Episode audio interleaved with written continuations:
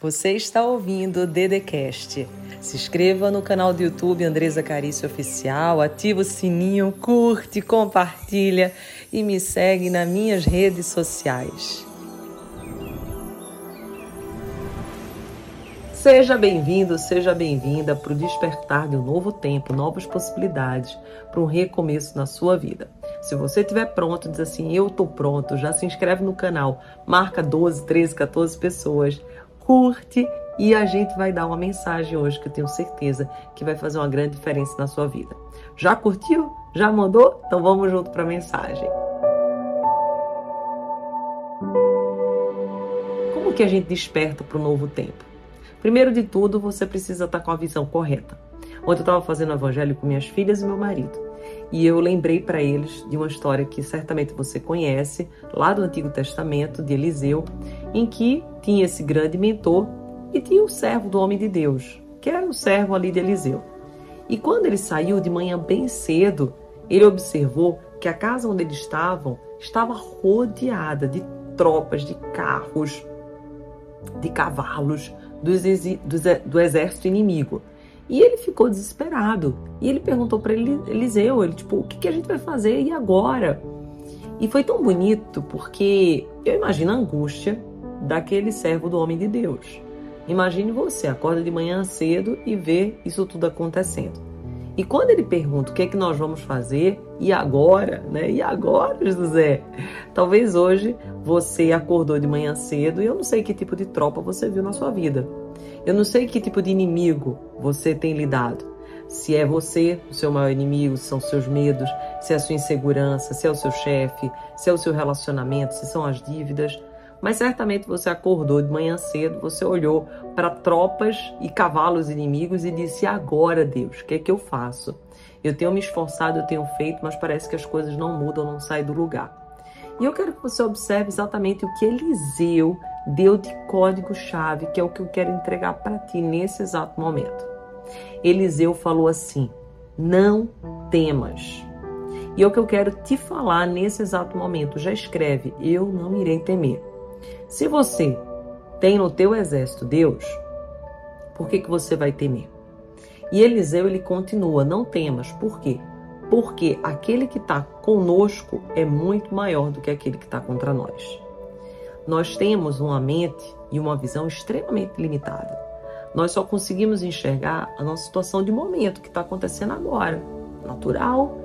A gente tem o nosso corpo, a gente tem as nossas reações e o que está acontecendo agora diante de mim é que eu consigo enxergar. Por quê? Porque todo o resto, o que eu tenho de visão é futuro, é fé. Não é algo que é certeza, ao meu ver. Só que para Deus quando você tem fé, você acredita, você tem um passo. Você dá um passo, Deus encontra formas e maneiras de te ajudar. Então eu já queria te dizer, dá um passo. Dá um passo que Deus vai te mostrar forma. Dá um passo que Deus vai te mostrar como agir.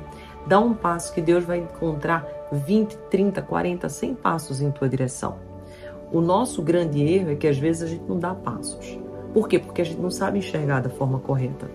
Então Eliseu disse assim: Deus faz com que ele enxergue, abre os olhos dele.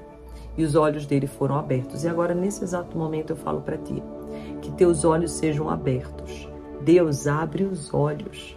Abre os olhos da tua filha, do teu filho, para que veja aquilo que não consegue ver, para que sinta aquilo que não consiga sentir, para que acredite naquilo que não consegue acreditar, para que se esforce naquilo que não está se esforçando, para que faça o que não tem feito. Porque quando nós começamos a agir, as coisas acontecem. Só que nós tardamos em agir.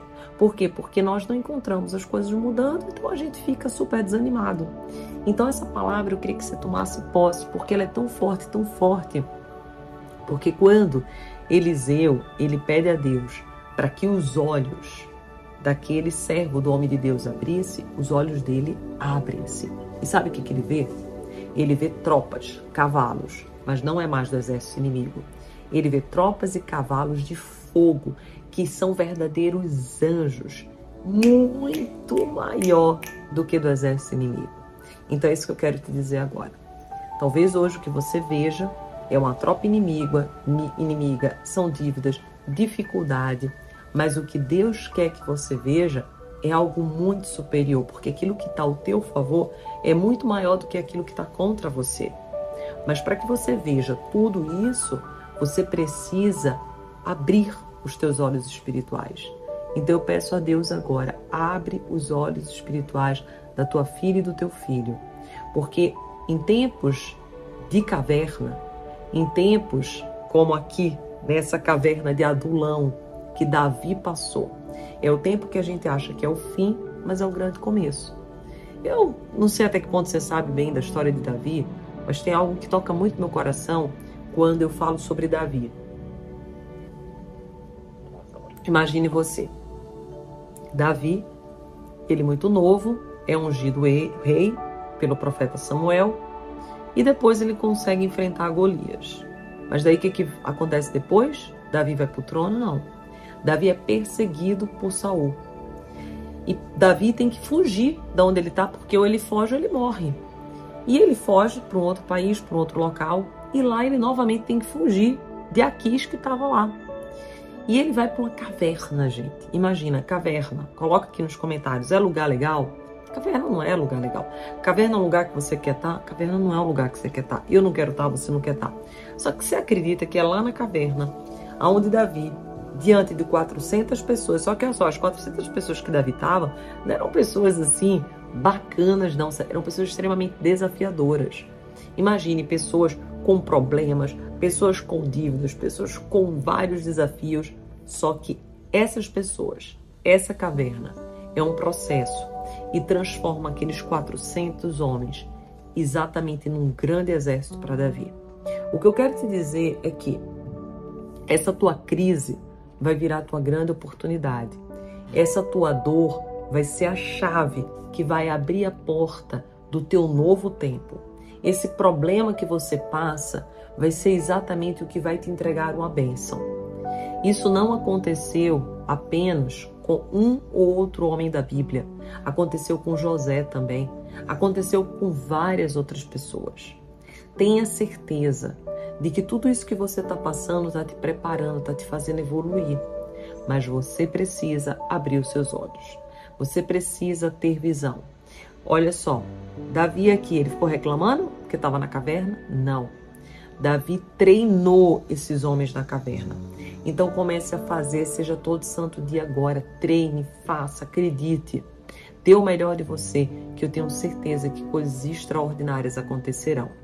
Nesse exato momento, escreva no comentário assim: coisas extraordinárias acontecerão. Eu tenho certeza que um tempo novo um tempo de abertura de visão, um tempo de cenário e um tempo de sair da caverna vai acontecer. Hoje você pode estar na caverna de Adulão, mas sabe que essa caverna é o que vai entregar a tua preparação e o teu grande triunfo.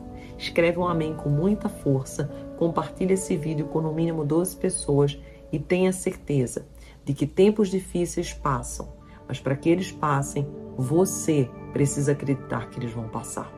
Amém? Jesus te abençoe. Você ouviu o Dedecast. Se inscreva no canal do YouTube Andresa Carício Oficial. Curte, ativa o sininho, compartilha e me segue nas minhas redes sociais.